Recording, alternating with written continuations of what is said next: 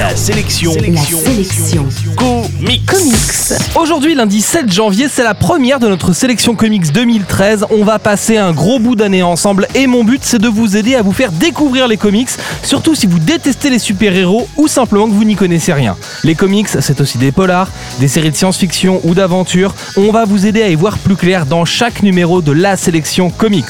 Je vous propose de profiter de ce premier numéro du mois pour faire le point sur les grosses sorties du mois de janvier, les trucs qu'il ne faut a priori pas louper dans les 30 prochains jours. On commence avec Urban Comics qui attaque l'année avec une nouvelle page essentielle de l'histoire de Batman. Ça s'appelle Un long Halloween, c'est très accessible et c'est un bon début si vous voulez découvrir Batman.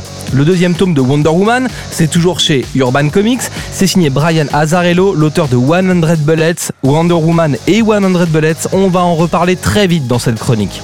Enfin, un livre à surveiller de près et que personnellement j'attends avec beaucoup d'impatience, c'est Flex Mentalo. C'est signé par Grant Morrison et Frank Whiteley, qui sont tout simplement deux de mes auteurs préférés.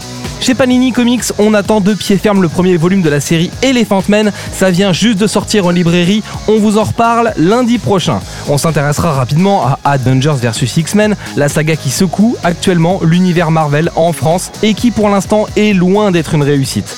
Chez Delcourt Comics, l'année commence avec Spawn, la saga infernale. C'est le troisième volume de cette valeur sûre. On jettera aussi un œil sur le nouveau volume du BPRD, le Bureau d'enquête paranormale, et nous vous parlerons d'une nouvelle sortie en rapport avec la série télé Walking Dead.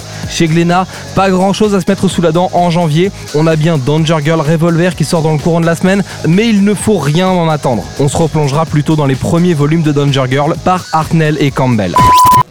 La sélection comics, c'est votre nouveau rendez-vous quotidien avec les comics.